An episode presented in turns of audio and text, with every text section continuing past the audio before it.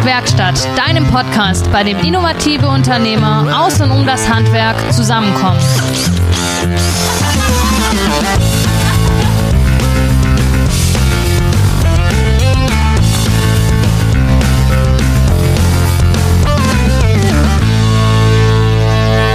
Hallo und willkommen zurück zur neuen Folge Treffpunkt Werkstatt.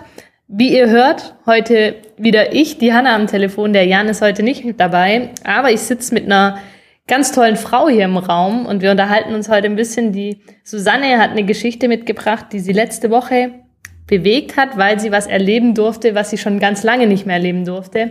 Und das ist irgendwie hängen geblieben. Ähm, Susanne, was hast du denn erlebt letzte Woche? Ja, für manchen vielleicht nichts Spektakuläres. Aber ich durfte doch letzte Woche mal wieder ähm, zu einem meiner Kunden rausfahren. Bin 51 Minuten Richtung ähm, Schwäbisch Gmünd, Lorch rausgefahren in die Natur und ähm, das war so aus der Stadt, also ich komme aus der Stadt, ich wohne in Stuttgart und mal rauszukommen, wieder aufs Land und die Landluft zu schnuppern und einfach mal wieder vor Ort zu sein und zu sehen, ähm, ja, wie die, wie die Handwerker äh, vor Ort schaffen und was die so umtreibt und einfach, einfach einen ganz tollen, jungen, mit 30 Jahren einen jungen Handwerker erlebt, ähm, wo ich sage, das macht einfach äh, Freude äh, zu sehen, was der so umtreibt. Cool, das klingt, das klingt auch nach einem coolen, coolen Erlebnis. Ähm, du sagst, du bist rausgefahren zu Kunden, du warst bei einem Handwerker. Mhm. Wer bist du und was machst du, dass du solche Termine wahrnehmen darfst? Ja, ich arbeite bei der Handwerkskammer Region Stuttgart und bin dort ähm, in einem Projektmanagement drin, Projekt. Ähm, Nachfolgenetzwerk Offensive Unternehmertum heißt es. Und unser Ziel ähm, ist, junge Menschen äh, fürs Handwerk zu begeistern, vor allem dafür, einen Betrieb äh, zu mhm. übernehmen. Ja, und jetzt nicht nur die Menschen, die sage ich mal, im Handwerk tätig sind schon, sondern vielleicht auch jemand, der in der Industrie ist ähm, und sagt, Mensch, vielleicht möchte ich doch mal was anderes machen und meinen eigenen Betrieb führen. Oder es gibt ja auch so viele junge Menschen, die irgendwie was anfangen, studieren, Ausbildung, was auch immer und vielleicht merken, es ist irgendwie noch nicht der Weg, den, den ich vielleicht mein Leben lang gehen möchte. Und ja. die versuchen wir zu erreichen. Okay, das heißt, ähm, bei euch geht es jetzt, es geht um Nachfolge in Handwerksbetrieben. Ähm, jetzt gar nicht so sehr die innerfamiliäre Nachfolge, sondern vielleicht auch, wenn innerfamiliär nicht übergeben werden kann, jemanden zu finden, der den Betrieb extern übernimmt. Ganz genau, weil wir festgestellt haben, dass doch die Nachfolge äh, im, innerhalb der Familie oftmals immer schwieriger wird. Mhm. Also so die eigenen Kinder äh, zu motivieren, äh, den Betrieb zu übernehmen ist ja schon, also ist ja ein Prozess, der kommt jetzt nicht von heute auf morgen. Das ist auch nicht die letzten zwei Jahre gekommen. In meinen Augen, äh, wenn ich so das Handwerk beobachte und ich komme selber aus einem Handwerksbetrieb, das heißt, ich bin mit dem Handwerk schon 40 Jahre lang sozusagen äh, betraut und vertraut und äh, beobachte das. Das ist bestimmt so ein Prozess, der schon seit 10, 15 Jahren da ist, dass die äh, jungen Menschen vielleicht auch sagen, nee, ah, ich möchte meinen Weg gehen und mhm. nicht wie früher, wo dann einfach klar war, der Papa hat einen Betrieb, den muss ich übernehmen, ob ich es mag oder nicht. Ja, da war das ja einfach so. Da, hat, da wurde man nicht groß gefragt. Mhm. Da hieß, du machst das und Punkt. Und ich glaube, das hat sich verändert. Und dann natürlich studieren die jungen Leute oder machen einfach das, worauf sie Lust haben, was ja auch richtig ist. Was ja auch von den Eltern so gefördert wird. Also genau. ich finde, das ist ja auch erziehungstechnisch hat sich das ja so entwickelt, dass man einfach festgestellt hat, vielleicht auch gerade die Generation, die so reingedrückt worden in den Betrieb, die halt für sich gesagt haben, ich will das bei meinen Kindern anders machen und möchte denen sagen, sie dürfen ihren Weg gehen, wie sie wollen. Ne? Ganz genau. Ja, habe ich auch vielfach erlebt, genau das, was du sagst. Und ähm, deshalb ist es auch nachvollziehbar, dass man vielleicht innerhalb der Familie nicht mehr äh, unbedingt die Nachfolger finden Vielleicht muss man aber auch manchmal den Blick nicht nur auf die Kinder lenken, sondern vielleicht auch auf die Nichten und Neffen und vielleicht auch die mhm. Lebenspartner äh, der Nichten und Neffen oder was auch immer. Also vielleicht sollten auch die Übergeber anfangen, da mal ein bisschen ähm, den Blick zu weiten und natürlich zu sagen, okay, wenn ich jetzt nicht gerade einen Meister finde, der Interesse hat, meinen Betrieb zu übernehmen, dann zu sagen, wo kann ich noch fündig werden? Mhm. Bei Studienabbrechern, bei Studenten bei ähm, vielleicht auch Quereinsteigern, ja, äh, ja. Äh, zu sagen, äh, sage ich mal, ja, das Rädchen nur zu sein oder vielleicht ähm, wirklich der Antrieb zu sein und was Eigenes zu machen. Also das haben wir jetzt auch schon vielfach ähm, erlebt und gehört, dass irgendwie in so einem Industriebetrieb, du bist halt einer von vielen und, ja. und du machst vieles ja. auch vielleicht am Reißbrett, aber auf dem Papier, aber viele vermissen dann doch Ingenieure auch so dieses tatsächliche was entstehen lassen und, und äh, vielleicht auch die Dinge selber in die Hand zu nehmen. Das Endergebnis zu sehen. Mhm. Wie, wie ist es? Ähm, also letztendlich sollte das Ziel ja immer sein, wenn ich einen Betrieb übergebe, dass ich den an jemanden übergebe, der genauso viel Herzblut und Liebe reinsteckt wie man selber. Mhm. Ähm, natürlich ist klar, bei uns ist es jetzt auch so, wir über, übernehmen familienintern. Da ist der Papa natürlich schon glücklich drüber, dass das jetzt halt doch die Kids da sind, die es machen. Aber ähm, ich weiß, dass sein innerer Antrieb immer der war, ich möchte, dass die, die das oder derjenige, der es macht, das quasi mit dem gleichen Willen weitermacht. Wie schließt man da so die Brücke zu jemandem Fremden? Weil zu einem Kind hat man anderes Vertrauen. Wie, wie macht ihr da, wie matcht ihr die Menschen zusammen? Also wenn es jetzt jemanden gibt, der will und jemand, der übergeben will, wie funktioniert so ein, so ein Matching? Mhm. Also es funktioniert jetzt nicht so, dass man natürlich jetzt die Persönlichkeitsprofile hat und dann sagt, okay, wer passt denn zusammen? Ja. Also wenn wir das machen könnten, ähm, wenn wir dieses Wunschkonzert spielen könnten, wäre das toll. Aber das können wir natürlich ja. nicht. Und ein klassisches Matching in dem Sinn ähm, machen wir insofern nicht. Also was wir machen, ist einfach zu sagen, wir haben hier Betriebsbörsen, wo, mhm. wo sich ähm, sowohl die, die den Betrieb suchen, als auch die, die einen anbieten, eintragen können. Mhm. Und dann können die gegenseitig Kontakt aufnehmen. Ah, okay. okay. Was wir aber machen können, um, sag ich mal, diesen Prozess ein bisschen zu unterstützen, wenn die dann ihre Gespräche führen und mal einen Erstkontakt aufnehmen, dann können wir sagen, okay, wenn es vielleicht an der einen oder anderen Stelle ein bisschen hakt oder wenn man vielleicht auch jemand Drittes bräuchte, der da ja, das moderiert. Also es gibt zum einen in, bei uns im Haus einen Moderator für Unternehmensnachfolge, mhm. den Herrn Schmidt, der ähm, begleitet vornehmlich die äh, Übergeber, aber er begleitet auch gerne den Prozess, wenn dann alle auch am Tisch sitzen, dass das, sag ich mal, erfolgreich wird. Mhm. Plus unsere betriebswirtschaftlichen Berater, die einfach auch äh, beide Seiten auch in dem Prozess begleiten und auch gemeinsam, also je nach Bedarf einfach. Mhm. Also das können wir hier im Haus anbieten und le äh, leisten. Das ist auch ein kostenfreies Angebot, muss ich, muss, möchte ich auch immer betonen. Mhm. Also es ist äh, nicht wie wenn man Unternehmensberater sich jetzt von extern holt. Natürlich sind da auch Grenzen da, wo man vielleicht dann mal sagen muss, okay, da muss man vielleicht noch mal jemand externes hinzuziehen, wenn es vielleicht zu umfangreich werden würde. Aber mal grundsätzlich ist hier Unterstützung im Haus da. Hm. Aber es ist ein Thema, ähm, natürlich, ich habe das selber auch oder erlebt es auch im, im Betrieb äh, meiner Eltern, den äh, zu finden, der zum Betrieb und zum Übergeber passt, ist manchmal schwierig. Hm. Was sind denn, was sind denn die Gründe? Also jetzt gibt's hier bei der Handwerkskammer, und das ist ja nicht nur ein Projekt der Handwerkskammer Stuttgart, sondern wirklich auch übergeordnet. Mhm. Ähm, das heißt, das muss ja schon ein, Thema sein, das ordentlich brennt. Mhm. Ähm, im, Im Vorgespräch hast du von, ich glaube, knapp 6000 Betrieben gesprochen, die die übergabefähig wären hier bei Dort, uns in der Region. Bei uns in der Region Stuttgart ausschließlich. Also mhm. knapp 6000 Betriebe, die übergabefähig wären in der Region Stuttgart, die keinen Nachfolger finden. Genau. Ähm, das ist ja jetzt nicht gerade wenig. Was sind denn die Gründe? Also jetzt mal unabhängig davon, dass die Eltern sagen zum Kind, du geh deinen Weg. Wäre schön, wenn er zu uns in Betrieb führt, aber wenn nicht, ist auch okay. Wir unterstützen dich in dem, was du tust. Aber das, das kann ja nicht alles sein. Was sind denn die Gründe, dass so viele Nachfolger fehlen oder dass keiner übernehmen möchte? Gibt's da also ich würde sagen, es, also es gibt vielfältige Gründe. Es gibt zum einen mal das Thema, dass äh, die Übergeber zu spät anfangen mhm. zu suchen.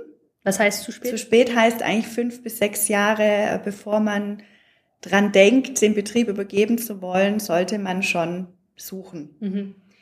Beziehungsweise wir sagen, eigentlich sollte man, sollten die Übergeber sich schon mit, auch schon mit Anfang Mitte 50 spätestens Gedanken machen mhm. und mal jemand versuchen vielleicht auch aufzubauen, vielleicht auch aus, aus Mitarbeiterschaft oder wie auch immer. Also das frühzeitig einzuläuten, denn wenn man von heute auf morgen findet man denjenigen nicht.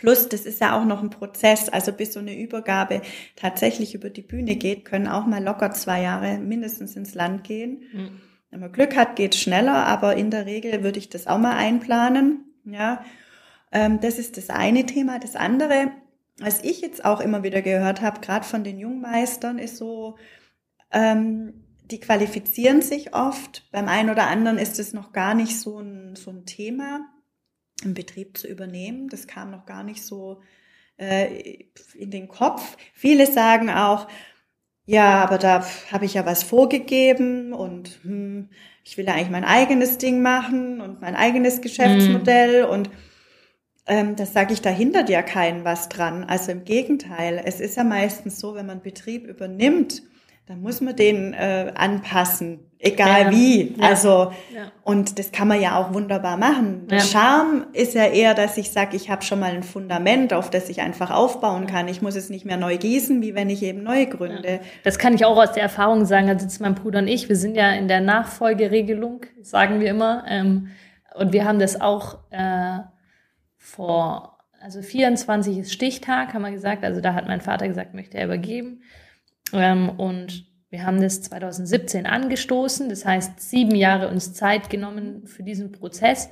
Und ich kann das nur bestätigen. Am Anfang denkt man, boah, krass, sieben Jahre noch und das ist so lang. Und jetzt denke ich mir, jetzt kommen wir in das Jahr 2022 und denke mir so, mhm. krass, nur noch zwei mhm. Jahre und dann ist das Thema durch so. Und ich kann aber auch bestätigen, die Jahre haben wir gebraucht. Ähm, einerseits, um da, also der David und ich, mein Bruder und ich, um reinwachsen zu können, ähm, um auch noch zu lernen. Wir waren beide auch jung, ähm, Anfang 20 alle beide und gleichzeitig aber auch hat mein Papa das so gebraucht, um eben sich selber ein bisschen abzunabeln. Das ist eine. Das andere hat das, der dritte Faktor, der Betrieb hat es gebraucht. Die Mitarbeiter, die Kollegen. Ähm, klar, wenn da zwei Junge da sind, die dann wollen, da, da verändert sich automatisch was. Und ich denke, wenn das funktioniert, dann hat man eine Basis und das merken der David und ich jetzt halt auch, wo man drauf aufbauen kann. Ähm, de, der Betrieb hat sich jetzt in den Jahren, obwohl wir noch gar nicht zu hundertprozentig, sage ich jetzt mal, Geschäftsführer sind, sondern nur gemeinsam in der Geschäftsleitung tätig sind, ähm, hat sich schon so viel verändert, Richtung Zukunft ausgerichtet, einfach weil wir anders denken. Das ist nicht behindernd, eher fördernd, weil man halt ähm, sich um manche Grundbasisthemen, wo andere, sage ich jetzt mal, von Null starten müssen, gar nicht mehr Gedanken machen muss.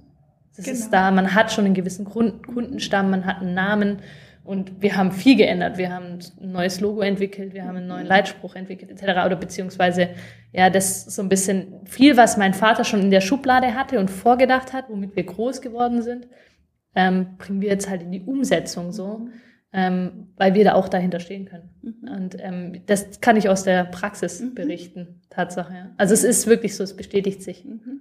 Ja. ja, so nehme ich es auch wahr. Also in den Gesprächen und aus meiner Tätigkeit auch, die ich davor gemacht habe als ähm, betriebswirtschaftliche Beraterin, da habe ich immer beide Seiten äh, kennengelernt und deswegen ich kann das, ich kann das wirklich nur nur bestätigen, dass man eine super Basis hat und dann kann man da gestalten. Ja. Aber man muss eben nicht wirklich alles das Rad äh, von von völlig neuem drehen. Ja. Und ich glaube, diese Chance äh, müssen die jungen Menschen erkennen, die sie die sie in der Chance einer, einer Übernahme haben. Mhm. Und dass sie trotzdem den Stempel aufdrücken können, so einem Betrieb.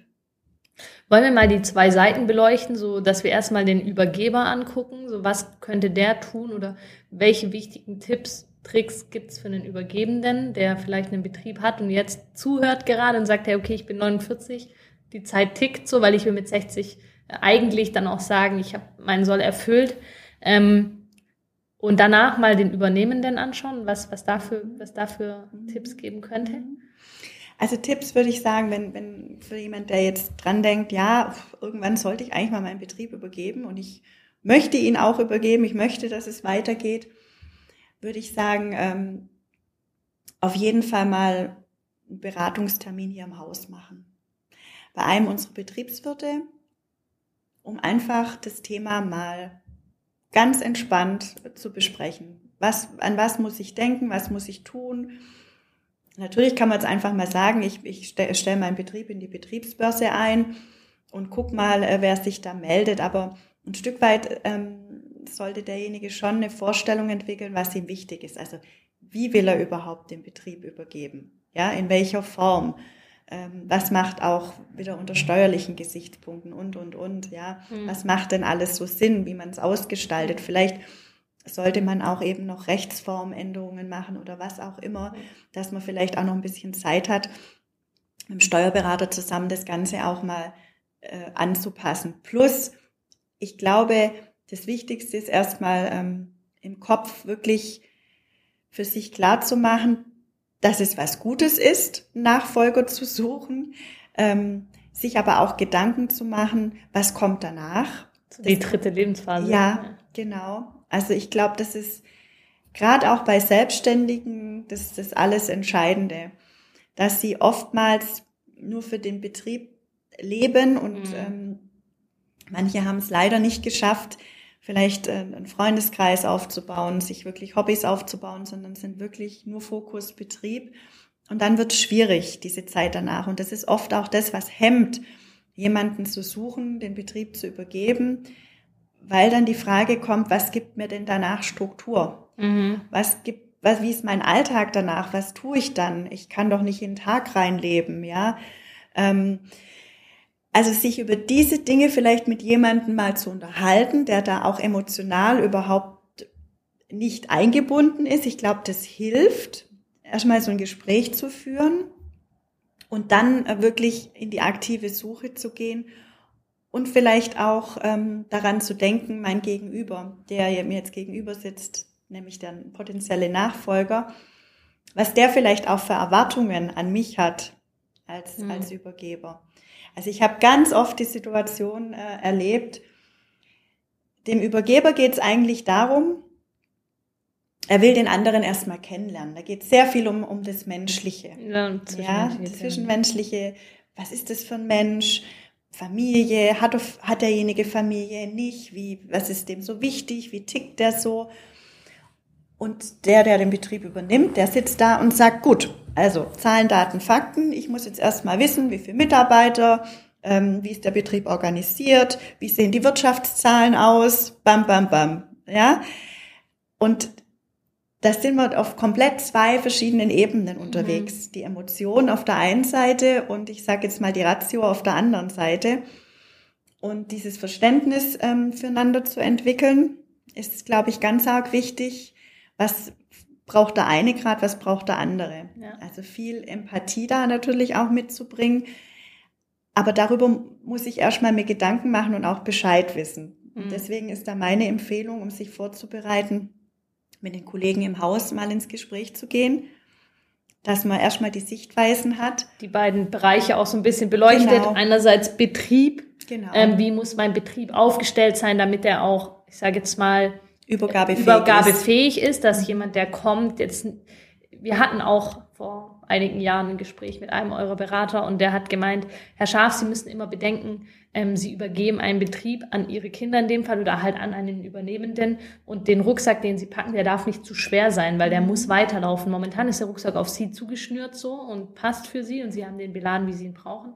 Aber Sie müssen immer bedenken, wenn Sie den jetzt weitergeben, da kommen noch ein bisschen Gewichte mit rein, Verantwortung, finanzielle Hürden etc. pp. Der darf nicht zu schwer sein, weil sonst kann der Übernehmende nicht weiterlaufen mit diesem Rucksack. Das heißt, so ein bisschen zu gucken, wie muss mein Betrieb aufgestellt sein, dass es auch möglich ist, den überhaupt zu übernehmen. Das, du hast genau. gerade gesagt, Rechtsformen ähm, zu gucken. Auch, da geht's ja auch drum, was brauche ich monetär für meine nächsten. Mhm, genau. Da, das ist ja auch so, was viele denken, ja, ich habe jetzt einen Betrieb aufgebaut und ich brauche, also ich will, ich habe eine gewisse Vorstellung, was der Wert ist und das brauche ich auch für, mein, für meine Rente so ein Stück weit oder für meinen Ruhestand. Und ähm, das muss ja auch in dem Rahmen sein, dass das überhaupt finanzierbar ist. Ne? Ähm, genau. Das sind lauter so Punkte, wo man sagen muss, da muss ich drauf gucken. Und da hilft manchmal ein neutraler Blick. Total. Ähm, beziehungsweise, da geht es gar nicht so sehr um einen neutralen Blick, sondern manchmal auch einfach ähm, einen, einen Blick von jemandem, der da Ahnung von hat, weil man selber sich damit ja nie auseinandersetzt, mhm. so richtig. Das macht man ja, ja, auch in der Regel nur einmal in seinem Leben. Man genau. gründet einmal ja. und man übergibt den Betrieb einmal. einmal. Ja. Das ist einfach so. Besonders in unserer Branche ist es so, ja. Ähm, und der zweite Blickpunkt, also das eine ist der Betrieb und der zweite Blickpunkt ist so das Private, ähm, Ehepartner, ähm, Kinder, Familie, Zukunft, was will ich denn? Mein Vater hat immer vom Traktorfahren geschwätzt. Ähm, der, der, der, hat schon, mein Vater ist ziemlich durchgeplant, der hat einen genauen Plan von, sein, von seinem dritten, Schön. seiner dritten Lebensphase. Aber ähm, das war auch ein Weg, das hat er sich auch erarbeiten müssen, klar. Mhm. Ähm, und das sich auch bewusst zu werden, so, hey, ja, stimmt, da verändert sich was. Und dann gibt's ja auch Betriebsübergeber, sage ich jetzt mal, die sagen, hey, ich kann mir das vorstellen, den Betrieb zu übergeben, aber ich möchte auf jeden Fall noch ein bisschen anwesend sein ja. und einfach mit meiner Erfahrung zur Seite stehen, so. Ähm, was bei einer innerfamiliären Übergabe natürlich funktionieren kann, mhm. aber auch lastend sein kann. Mhm. Ähm, bei einer externen Übergabe vielleicht auch manchmal ein bisschen eine Hemmung darstellt, weil man ja gar keine Verbindung hat miteinander, wenn es jetzt nicht ja, es kann eine Hemmung sein, aber es kann auch natürlich gewinnbringend sein. Beides. Und ja. ähm, unsere Empfehlung ist da einfach immer zu sagen, man befristet es einfach auf einen gewissen Zeitraum, ja. auf ein Dreivierteljahr, auf ein Jahr mit einem Beratervertrag oder so. Ja. Und dann guckt man wieder, möchte man das fortsetzen mhm. Oder sagt man dann, nee, okay, doch nicht. Das ist auch so ein ganz wichtiger Tipp, den, den, den der Kollege damals gegeben hat, war Termine setzen. Mhm, richtig, Einfach, Meilensteine, ja. Mhm. Damit man weiß, worauf man hinarbeitet. Mhm. So. Mhm. Ähm, Sonst verliert man es aus dem Augen. In dem ganzen Alltag, den man so hat, verliert man dann diese, diese Dinge aus den Augen und dann geht es nicht vorwärts. Und dann ja. ist es frustrierend für alle. Ja, ja, ja. Und man hat immer im Hinterkopf, ich sott, ich sott da doch mhm. nochmal irgendwie. Eventuell. Ganz genau. Ähm, also der richtige Zeitpunkt, sich damit auseinanderzusetzen, ist so, sage ich jetzt mal, fünf bis zehn Jahre ja, vorher. Auf jeden Fall. Würde ich auf jeden Fall machen. Weil erfahrungsgemäß in dem ganzen Alltag und bis da mal wirklich der über den Weg läuft oder die, wo man sagt, ähm, das ist es jetzt. Das kann manchmal schnell gehen, aber es kann sich auch leider manchmal ziehen. Ja, und wenn es schnell geht, ist es ja auch nicht schlecht, dann hat man noch eine gewisse Super, Zeit gemeinsam. Wunderbar. So, wenn es passt, dann passt es. So, genau, genau. Ähm, wie, also es gibt die Möglichkeit einmal eurer, eurer Betriebsplattform, ähm, wie hast du das genannt? Betriebsbörsen. Mhm. Betriebsbörse. Ja. Ähm, das heißt, da stelle ich meinen Betrieb ein. Ähm, wie funktioniert das? Geht es dann da auch getrennt? Ich meine, man hat ja manchmal ein Gebäude, man hat Immobilie etc. pp.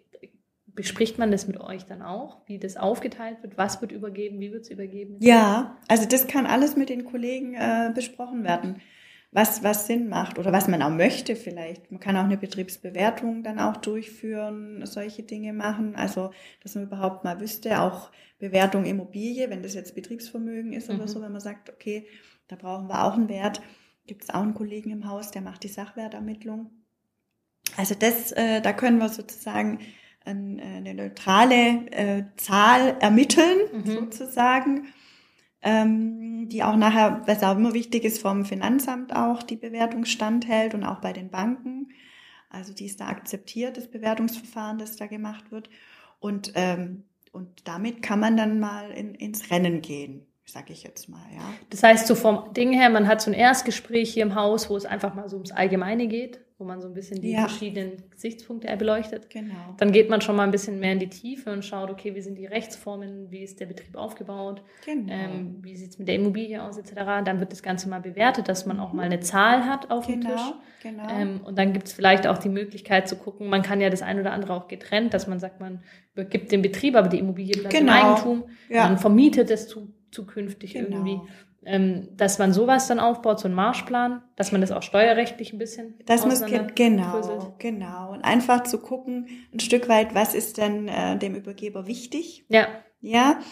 Und ähm, auf Basis dessen mal zu gucken, okay, was passiert dann, wenn man es so macht, wenn man es so macht, wenn man es so macht. Mhm. Ja. Also da kann man ja auch verschiedene Varianten äh, mal aufstellen. Und da muss man sicherlich einen Steuerberater einbeziehen äh, in, in, in diese ganze Thematik. Also da ähm, sind die Kollegen, ich sage mal, es geht von der Analyse bis dann eben zum Überlegen, okay, was gibt es denn für Möglichkeiten, wie mhm. man es dann unter den Bedingungen, die gegeben sind, machen könnte. Was ist so dein Tipp, ähm, da das Umfeld mit einzubeziehen? Also ähm, ich meine, ich denke da so ein bisschen auch an die Kollegen, an die Mitarbeiter die das mitbekommen. Inwiefern kommuniziert man da mit den Mitarbeitern, um da auch nicht zu viel mhm. Unruhe reinzubringen? Mhm. Also gibt es da auch da, irgendwo muss man da auch was beachten? Ja, ich weiß nicht. Also es ist so auch immer schwierig. Also auf der einen Seite so, was Mitarbeiter angeht, als auch was vielleicht äh, die äh, Finanzinstitute angeht, die Lieferanten, die Kunden. Irgendwie ist es ja beruhigend, wenn man weiß, es geht weiter. Und die Überzeugung manchmal meiner Übergeber ist eher gewesen, dass sie sagen, na ja, wenn klar ist, ich suche einen Nachfolger, dann rennen mir die Kunden davon, dann rennen mir die Mitarbeiter davon. Ich persönlich würde eher denken, nee, lieber sagen, ich mache mir Gedanken, dass es für den Betrieb weitergeht und das auch ruhig offen kommunizieren. Mhm. Ja, dass, dass man nach einer Lösung sucht, weil haben wir doch alle ein Interesse dran. Ja. Dass wir, ah, die Bank will weiterhin ihr Geld, der Mitarbeiter will seinen Job behalten, der Kunde ist auch froh, wenn er, wenn er weiß, ähm, ja, es geht weiter, ja, es geht weiter.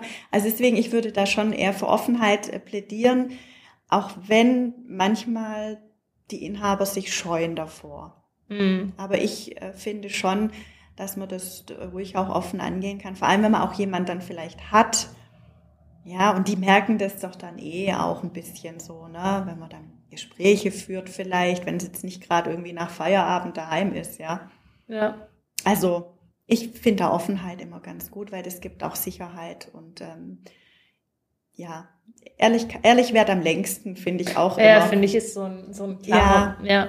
Also da auch, ähm, der, der, der, das haben wir auch bei unseren Mitarbeitern oder bei unseren Kollegen. Ich meine, gut, wir haben familienintern übergeben, die kannten uns zum Teil schon, aber auch das war nicht oder ist nicht ohne Reibungspunkte klar. Und ähm, das ist auch immer wieder dieses Thema, dass klar ist, wir sind da, es wird auch offen kommuniziert, ähm, dass wir übernehmen wollen. Ähm, es gibt Sicherheit, klar, aber es gibt natürlich auch, schürt auch ein Stück weit Ängste, weil es verändert sich was mhm. natürlich.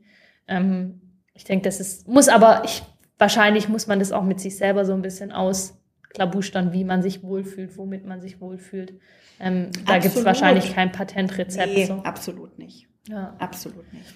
Hast du einen Tipp, außer mach's rechtzeitig noch für deine Übergebenden, wo du sagst, okay, das ist so, das rate ich jedem oder gibt's da so ein, zwei Tipps, die du jedem mit auf den Weg gibst? So? Also ich glaube, das Allerwichtigste ist, sich ähm, ehrlich zu sich selber zu sein und sich zu fragen, will ich wirklich den Betrieb übergeben? Mhm. Weil wenn ich es nicht wirklich möchte, dann wird's auch nicht klappen. Mhm. Und was ich ganz wichtig finde, sich Gedanken über die Zeit danach zu machen. Das sind, glaube ich, die zwei wichtigsten äh, Dinge. Dass geregelt ist, wie es finanziell natürlich nach der Übergabe weitergeht, aber das sollte eigentlich derjenige schon ähm, vor 30 Jahren gemacht haben. Also, dass man für die Rente vorgesorgt hat, ähm, ja. das sollte man schon getan haben. Das setzt sich voraus. Ja. Also deswegen sind eigentlich die zwei Dinge, glaube ich, die wichtigsten. Ja. Ein Banker hat zu meinem Vater mal gesagt, schon vor Jahren, ähm, Herr Schaf, gucken Sie, dass Ihr Betrieb gut dasteht, also nach auch einfach sauber dasteht, ja. dann ist er nicht nur für Ihre Kinder interessant zu übergeben, übernehmen, sondern auch für Externe. Auch das, ja. Und ähm, das Zweite war, das war, ich, das hab, kam aber in einem Gespräch mit einem, mit einem Bekannten von mir, da wurde geraten quasi, gucken Sie das, wenn Sie heimkommen, Sie nicht immer fluchen, was Sie alles zu tun haben mhm. und schimpfen Sie nicht immer nur, mhm. was alles blöd läuft, sondern letztendlich machen Sie das ja mit Liebe und Leidenschaft auch und Freude und freuen sich auch daran, dass Sie das machen dürfen. Kommunizieren Sie auch das nach innen, gerade wenn ähm, potenzielle Nachfolger in der Familie vorhanden sind, dann ist es vielleicht auch für den für das Kind eher was, wo man sagt, hey, das, das, das ist doch gar nicht so schlimm, ähm, weil wenn ich natürlich 20 Jahre lang nur höre, was alles scheiße ist und was alles doof läuft und was alles anstrengend ist, dann denke ich mir auch so, okay, alles klar, das will ich auf gar keinen Fall. Ja. Im Gegenteil, da sage ich dann eher, hm, ich suche mir was anderes. Wenn ich aber höre, hey, das macht Spaß und heute hatte ich, natürlich gibt es solche und solche Tage, aber wenn man echt Spaß hat in dem, was man hat, dann das auch mitnehmen, die Kinder mitnehmen, sieht man ganz oft, dann, dann ist da auch irgendwo dann entwickeln die Kids auch eine Leidenschaft dafür. Das war bei uns so. Ja, ja ich glaube, der, der Spaß und ähm, ich glaube, heutzutage muss man einfach auch ähm, schauen, dass man ein Stück weit arbeitet, ja, aber sich auch versucht, die Freiräume äh, für sich, für sich und die ja. Familie zu nehmen. Ja. Und dann sehen auch den, und das ist auch das, was ich glaube ich jemand Jungem, der einen Betrieb übernehmen möchte, zu sagen, du hast viele Freiheiten, ja, du kannst bestimmen, wann fängst du an, also wann fängt man an zu arbeiten, wann äh, Vielleicht braucht man mal irgendwie einen Friseurtermin, einen Arzttermin, was auch immer, mal unter Tage, dann nimmt man den einfach wahr. Ja, man hat da viele Freiheiten, man kann den Betrieb wirklich so strukturieren, so aufbauen, wie man sich vorstellen würde, vielleicht auch als Mitarbeiter, wo man gern arbeiten würde. Mhm. Ja? ja? also man hat einfach viel, viel Gestaltungsraum ähm, und gleichzeitig ist schon auch wichtig, dieser Aspekt zu sagen, es ist nicht nur viel und es ist nicht nur, ich muss viel arbeiten und es ist nicht nur, ich bin getrieben und dies und das, sondern es liegt an einem selber, ja. den, sich, ob man sich treiben lässt oder ob man äh, die Dinge bestimmt, wie sie laufen. Ja.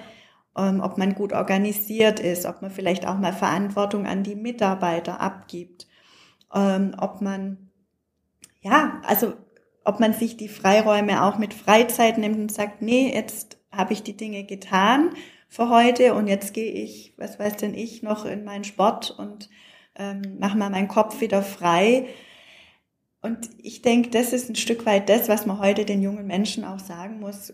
Es liegt schon an dir auch selber. Ja, ja. Selbstfürsorge, so ein Stück weit zu wissen, okay, wenn ich jetzt Energie tanke, dann habe ich morgen auch wieder Energie, Ganz genau. Vollgas zu geben. Ganz so. genau. Ähm, das ist eine gute Überleitung zu den Übernehmenden. Mhm. Ähm, wie, also Woran merkt man, dass man übernehmen möchte? Gibt's da, ähm, wie kommen die Menschen zu euch? Ähm, was sind es für Menschen? Wen sprecht ihr an? Ähm, und wer sollte vielleicht mal in sich reinhören und gucken, bin ich vielleicht ein potenzieller Übernehmer in einem Handwerksbereich? Mhm. Also klassisch ist natürlich immer, dass man hört, ja, also ich habe ja gesehen und gearbeitet im Betrieb und so wie mein Chef das macht, so will ich das mal nicht machen und ich habe da ganz andere Vorstellungen, wie das laufen müsste. Mhm. Also so dieses, schon diesen eigenen Antrieb zu haben, zu sagen, ich ähm, möchte gestalten und ich möchte jetzt nicht unbedingt derjenige sein, der gesagt kriegt, wie was gemacht wird, sondern ich möchte der sein, der die Richtung vorgibt. Ja. Also das sind so die klassischen, die einfach ihren Meister dann auch machen und sagen, ich will mein Ding machen. Das ist der Standard. Handwerk, sag ich jetzt mal. Ähm, aber was haben, ja, was haben wir noch? Wir haben schon auch jetzt hier und da, es ist noch wenig, zumindestens von denen, von denen wir erfahren. Das läuft jetzt auch, glaube ich, erst durch dieses Projekt, äh, das ja bundesweit gefördert ist, auch erst an, dass man auch mal den Blick auf, ähm, ja, auf Quereinsteiger eher lenkt. Also wir hatten auch zum Beispiel eine äh, Bestatterin, die aus der Pflege ursprünglich mhm. kam und ein Bestattungsunternehmen äh, übernommen hat also die irgendwie, wo man jetzt nicht unbedingt denkt, das ist so diesen klassischen Weg äh, der ja. Bestatterin gegangen. Oder ähm, auch ein, äh, der aus der Industrie kommt und eben gesagt hat, pff, ein Projekt nach dem anderen, aber irgendwie kann es das doch nicht gewesen sein. Und ähm, dann quasi über ein, ein privates äh, Projekt, wo er mitgeholfen hat im Ort, hat er dann äh, den Übergeber quasi kennengelernt äh, und äh, so haben die sich gefunden. Also es sind so auch vielfältige Wege. Und wie muss ich sein? Ich muss einfach, glaube ich, Lust haben zu gestalten, zu organisieren, irgendwo auch, ähm, Verantwortung zu übernehmen, ja. Risiko zu tragen. Mut haben ist, glaube ich, sehr wichtig, gute Nerven irgendwo auch ja, man muss mit denen, also ich sag mal, wir befinden uns jetzt seit, trotz Corona, seit äh, vielen Jahren in einer Phase, wo ich sag, also so eine wirkliche Krise hatten wir jetzt nicht. Nee. Ja, seit, also weiß ich nicht wie viele Jahren, gefühlt schon sehr, sehr lang. Ja, Gerade die Bauausbau. Ja, also da ist es ja sehr, sehr konstant. Und im Gegenteil, da ist es ja eher so, dass man sagen muss, ähm, also gerade wo ich bei dem Betrieb, wo ich letzte Woche war, der ist Maurer äh, und, und Betonbauer, also der baut Häusle und der sagt, ich bin ausgelastet bis, also ich muss ab, ich muss schon gleich absagen, wenn ich Anfragen kriege, weil ich ein Jahr im Voraus eigentlich schon äh, zu bin. Plus, dass wir jetzt keine Rohstoffe gerade äh, oder ja. schwer Rohstoffe herkriegen, das ist jetzt, das ist jetzt vielleicht eher das Problem, aber die Auftragslage ist exzellent. Also ähm, das heißt, eigentlich kann man jetzt guten Gewissens und ganz locker einen Betrieb übernehmen, weil ja. die Aussicht äh, im Moment noch sehr stabil ist, immer noch stabil und die Auftragsbücher wirklich voll sind. Ja. Also man muss halt denke ich, das ist wichtig, dieses Thema Verantwortung übernehmen und mhm. Mut haben. Das sind so zwei Komponenten, die echt wichtig sind. Ähm, und dann halt auch, was auch super wichtig ist, ist das Thema Selbstdisziplin. Mhm. Finde ich, ist auch immer diese Selbstständigkeit, das, was du vorhin gesagt hast, die hat natürlich ihre Vorzüge mit, ich kann mich ein bisschen freier selber organisieren, aber das hängt halt auch mit Selbstorganisation mhm, zusammen. Absolut. Ähm, mhm. Und ich denke, das muss man sich bewusst sein. Und man muss, das finde ich, ist immer, das ist immer für mich das wichtigste Quäntchen zum Glück, ist dieses Thema, mach, wenn, also man muss es, man muss da Bock drauf haben. Man Absolut. Muss, man muss mit dem Herzen ja. dabei sein und das Gefühl haben, ja, man, das ist, das ist mein Ding ja. so. Und dann, dann ist man nämlich auch bereit, die ein oder andere Grenze mal zu übergehen und zu sagen, ich gehe diesen kleinen Weg noch und weiß dann auch, oder Entscheidungen zu treffen, ähm, wo man weiß, die haben eine gewisse Tragweite so für mein Leben. Ähm, aber die geht man dann, weil man einfach sagt, ja, man, man hat auch so ein, finde ich auch wichtig, so ein Foto im Kopf, so ein Zielfoto, eine Vorstellung davon, wo will ich hin, was will ich machen. Ähm, und das, wenn da dann so ein, so ein Glücksgefühl dabei entsteht, dann weiß man, okay, man ist genau auf dem richtigen Weg. So, also das ist das ist im Übrigen auch essentiell, eine Vision zu haben, wo will ich mit ja. dem Betrieb hin. Ja. Ja, genau. was ist, was ist so und was für, für Zwischenziele brauche ich denn, um da hinzukommen? Mhm. Ja. Und ähm, ganz arg wichtig heute auch, also sagen wir so, die Generation meines Vaters, ja, die sind, haben ihren Meister gemacht, haben sich selbstständig gemacht, da hat man sich um Führung nicht viel Gedanken gemacht. Mhm. Aber ich sage jetzt mal, Mitarbeiter zu finden, zu halten und zu binden, ist wirklich extrem wichtig, die auch gut zu führen. Mhm. Und auch in einem Handwerksbetrieb muss ich führen. Ja. Ja, mit den, wie rede ich mit den Menschen? Was kommuniziere ich? Wie kommuniziere ich das? Was brauchen die überhaupt von mir? Ja, dass man darüber auch mal redet. Also, das ist ja schon ähm, wichtig, sage ich mal, weil damit steht und fällt ja auch der Betrieb. Ja. ja, wie sind meine Mitarbeiter beim Kunden draußen? Wie reden die über uns? Wie fühlen die sich wohl? Wie engagiert sind sie? Und dass sie eben bleiben, mhm. wenn man sie behalten möchte, sage ich jetzt mhm. mal. Also deswegen das Thema Führung halte ich auch äh, für ein ganz, ganz ja, ja. wichtiges. Ähm, man, man muss ein Teamplayer sein, ja. ein Stück weit. Das braucht es auf jeden Fall. Kommt drauf an, kann ja auch ein Einzelunternehmen sein und nur sich selber äh, Natürlich, führen. Klar, funktioniert klar. auch. Aber ähm, der Großteil der Handwerksbetriebe hat mindestens zwei, drei Mitarbeiter. Ja. Das sind nicht, nicht die größten. Also man hat nicht 150 Mann zu führen, nee, aber, aber so, trotzdem. so eine gewisse Mitarbeiteranzahl hat's, einen gewissen Stock braucht's auch. Ähm, was für Grundqualifikationen brauche ich gerade Quereinsteiger jetzt wenn man jetzt eine Ausbildung im Handwerk gemacht hat, innerhalb der eigenen, des eigenen Gewerkes zu übernehmen, ist klar, ähm, gibt es Gewerke, die, die einen Meister voraussetzen. Ja. Ähm, mhm. Es gibt Gewerke, da ist es keine Meister, es gibt keine Meister, also es gibt Gewerke ohne Meisterpflicht, so rum. Genau. Ähm, aber nichtsdestotrotz hat der Meister immer noch mal das, das Gimmick, dass man eben auch betriebswirtschaftlich Dinge dazulernt.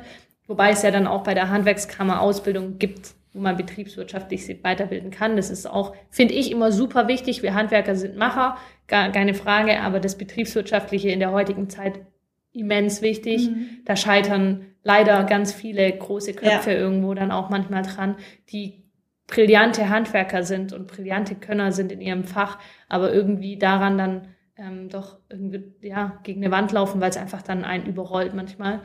Da wäre vielleicht auch der Tipp, wenn man merkt, okay, hey, ich liebe das, was ich tue, mein Handwerk, dann zu gucken, habe ich jemanden in meinem, in meinem Dunstkreis, der mich auf der anderen Ebene eben unterstützen kann. Das kann ja auch, muss kein interner sein, kann auch ein externer, guter Steuerberater sein, genau. der einen da, das muss ein Berater sein, mhm. ähm, der einen da auch dann entsprechend zur Seite stehen kann.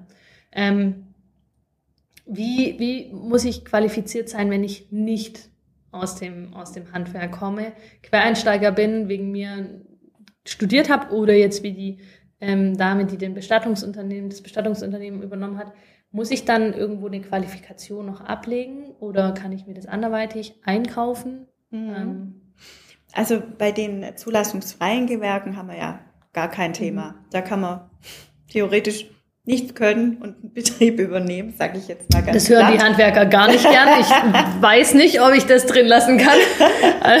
ja, das hören wir auch nicht gern. Nein.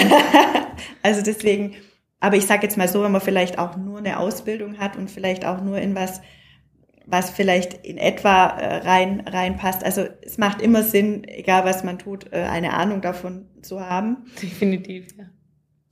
Aber bei den äh, zulassungspflichtigen Gewerken, da können wir gar nicht anders, wie eben zu schauen, wir brauchen eben einen Meister oder eine meisterähnliche Qualifikation. Mhm. Also egal, ob das jetzt ein Techniker ist oder äh, ein, ein Ingenieurstudium oder wie auch immer. Also man muss einfach ein bisschen gucken, und das machen dann die Kollegen in der Handwerksrolle, was hat denn derjenige an Ausbildung zur Verfügung und wo müssen wir vielleicht, wo ist da noch was, wo man sagt, okay, da muss er noch den kaufmännischen Teil der Meisterprüfung machen oder was auch immer. Also das heißt, oder eine kaufmännische Prüfung kann dann noch notwendig sein. Aber das muss man dann einfach im individuellen Fall gucken. Mhm.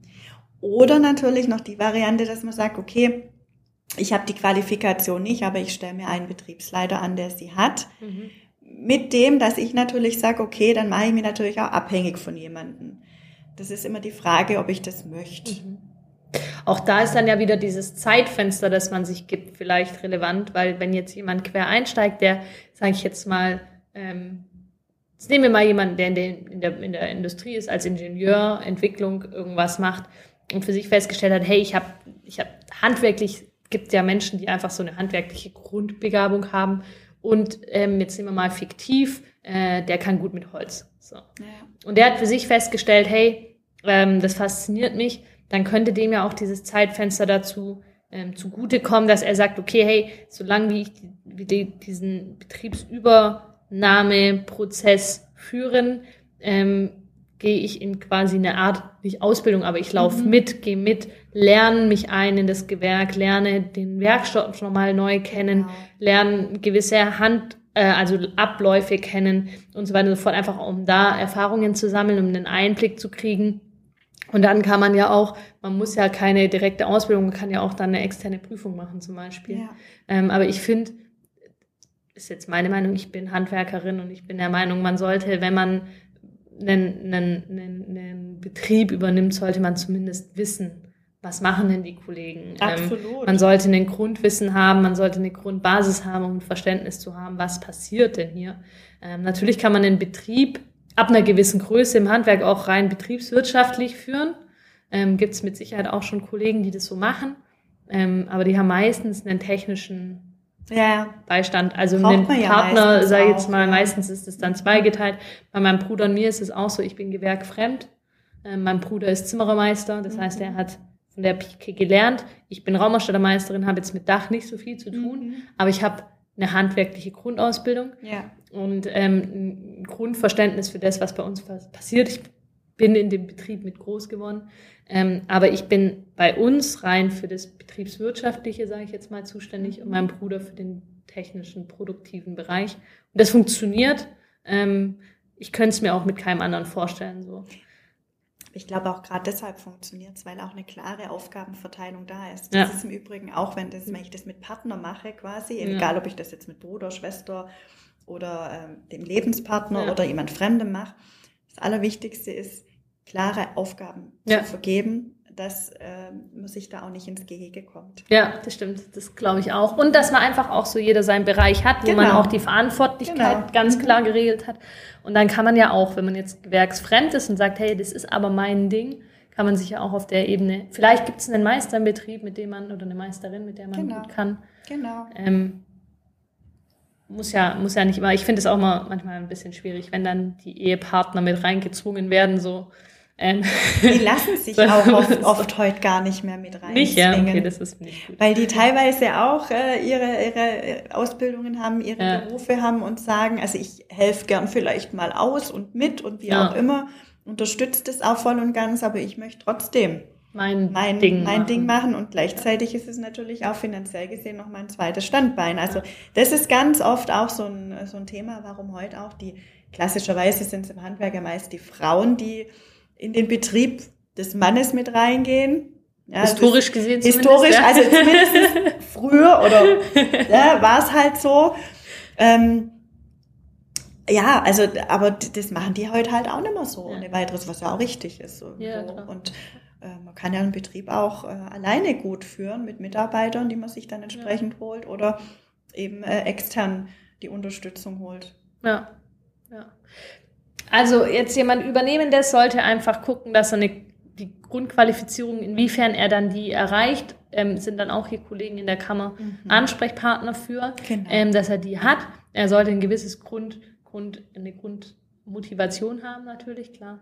Ähm, und ansonsten können die sich, also die rufen hier an und melden sich und sagen, hey, ich hätte da Interesse, ich habe mir mal Gedanken gemacht mhm. oder könnte ich nicht auch mal ein Beratungsgespräch haben? Ich Ganz hatte da genau. so ein genau. paar Gedankengänge und dann redet man einfach Ganz mal genau. und stellt vielleicht fest, ah nee, ist doch nicht das, wie ich es mir vorgestellt habe oder doch genau, das ist eigentlich ja. der, der Weg, den ich gerne gehen ja. würde. Wie, ja. wie gehe ich den denn jetzt weiter? Genau, also man kann so ein Gespräch führen und egal ob am Ende dann oder auch mehrere Gespräche und wenn am Ende rauskommt, nee, es ist doch nicht mein Weg, ähm, dann ist es ja auch gut so, weil dazu ja. dient es ja. Also da passiert jetzt auch nichts und dann kommt auch nicht im Nachhinein eine Rechnung der Kammer, die dann sagt, okay, du bist jetzt aber hier nicht, hast dich nicht selbstständig gemacht und bist jetzt hier Mitglied bei uns. Erfolgsprämie. Nee, genau. Also keine Sorgen machen. Uns ist einfach wichtig, ähm, viele Menschen fürs Handwerk zu begeistern, ins Handwerk zu holen und gleichzeitig aber auch was dafür zu sorgen, dass derjenige, der sich fürs Handwerk dann entscheidet, in letzter Konsequenz, ja. das auch wirklich mit Herzblut und mit vollem Einsatz auch macht, weil es bringt uns nichts, wenn man das nur macht aus einer Not heraus oder weil man sagt, ich finde keinen Job, dann mache ich mich halt mal selbstständig. Mm. Das ist meistens nicht von Erfolg gekrönt ja. oder oftmals nicht von Erfolg gekrönt. Und da haben wir auch als Handwerkskammer überhaupt kein Interesse dran. Ja, wir ja. wollen ja einfach gesunde Betriebe, die auch langlebig sind. Ja. ja. Zumal auch gesunde Betriebe, die jetzt bestehen, auch erhalten für die Zukunft. Ganz genau. Ganz genau. Ähm, ihr seid, wir kommen jetzt so ein Stück weit gegen Ende, zum Ende unserer, unserer, unseres Gespräches, ähm, aber ähm, was mir aufgefallen ist, ist, ihr habt diesen Hashtag, ich will übernehmen. Mhm. Ist das richtig? Mhm. Ähm, Unternehmen. Mhm. Wie, wie, wie findet man euch? Einerseits klar über, über jetzt die Website der Handwerkskammer Stuttgart wahrscheinlich, aber wo, wo sieht man euch? Wo seid ihr sichtbar? Ähm Wofür sind wir sichtbar? Wir sind jetzt bald hier unten an der Bundesstraße sichtbar über ein Plakat zum Beispiel. Wir sind sichtbar natürlich in den sozialen Netzwerken auch, mhm. ähm, weil wir da entsprechend auch äh, so Best Practice Videos äh, immer wieder auch ähm, einstellen, hochladen. Da sieht man uns. Wir gehen in die Meisterschulen, mhm. soweit es jetzt uns ähm, alle, also uns das zugelassen wird. Da sind wir auch dran. Äh, wir versuchen an die Unis zu gehen. Mhm. Also sind auch da sehr, sehr dankbar. Oder wenn die Unis, wenn jetzt irgendeiner uns zuhört und sagt, äh, irgendwie eine Uni oder eine Fachhochschule oder auch ein technische äh, Gymnasien oder was auch immer. Also wir kommen sehr, sehr gerne und ähm, werben da mal für, fürs Handwerk und für die Selbstständigkeit und Übernahme im Handwerk. Wir sind ein Stück weit darauf angewiesen, dass wir auch reingelassen werden und dass eben auch die Relevanz gesehen wird. Ja. Ähm, dass man dafür sensibilisieren darf auch. Ja. ja. Also jungen Menschen eine Perspektive gezeigt. Genau. Ja. Also klar arbeiten wir ja auch ähm, zusammen mit der beruflichen Bildung hier, die ja einfach auch in die, in die Schulen schon gehen. Aber trotz allem, also für uns ist natürlich schon eine Zielgruppe ähm, die technischen Gymnasien, ganz klar. Mhm. Ja, weil da einfach, weil es ist einfach so, im Handwerk ist meistens äh, eher der technische Aspekt, steht da im, im, Mittelpunkt. Ja.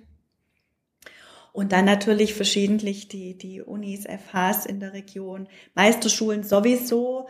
Ähm, also das ist so unser Fokus und natürlich auch ein Stück weit die Menschen zu erreichen, und wer weiß, vielleicht tun wir das heute auch, die sagen, ja, irgendwie bin ich nicht ganz glücklich und zufrieden. Ähm, oder der Hamster da in so einem großen Rad wie Industriebetrieb zu sein und ich möchte doch irgendwie was äh, individuell was, was individu ja. genau was machen. Ja. Schön.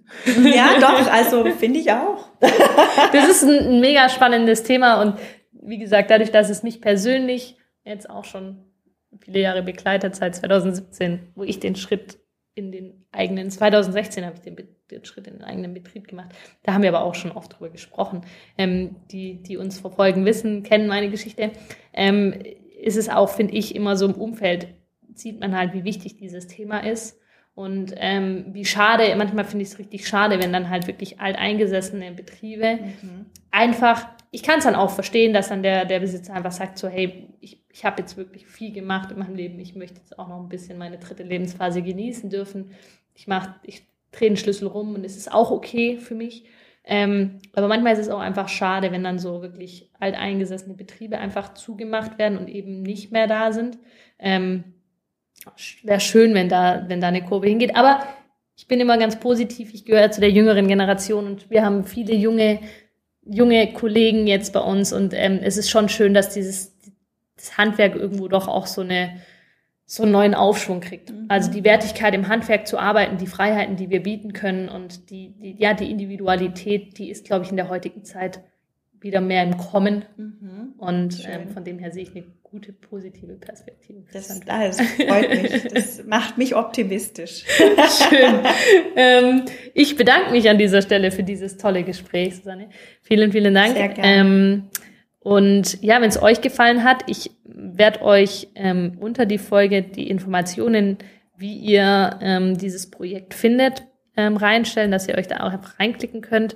Wenn ihr ähm, jemand seid, der einen Betrieb übernehmen könnt oder übernehmen möchte, dann wendet euch an die Handwerkskammern. Ähm, auch nicht nur hier in Stuttgart, sondern wie die Susanne gesagt hat, das ist ein, ein überregionales ein Projekt, bundesweites, bundesweites Projekt. Das heißt, eure Handwerkskammern werden da auch ähm, entsprechend ihre Berater sitzen haben. Und ähm, ja, wenn ihr, wenn ihr in eurem Umfeld jemanden habt, der dringend nach einem Nachfolger sucht und nicht so richtig weiß, wie es weitergeht, auch da einfach den Tipp weitergeben. Und dann verabschiede ich mich an dieser Stelle schon und übergebe dir, wie immer, unserem Gast ähm, das letzte Wort. Was möchtest du unseren Zuhörern mitgeben? Ich möchte mitgeben, dass sie einfach mal das Gespräch mit uns suchen. Auch wenn nur so ein kleiner Gedanke jetzt ist, ach ja, könnte spannend für mich sein, bitte durchklingeln. Kontaktdaten stehen ja zur Verfügung. Mhm. E-Mail schreiben, wie auch immer.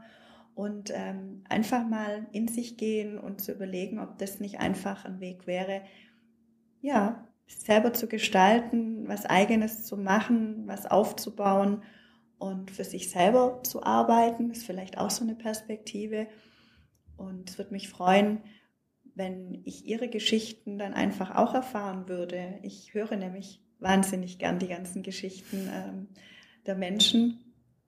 Und vielleicht können wir dann die Geschichte gemeinsam auch weiterschreiben.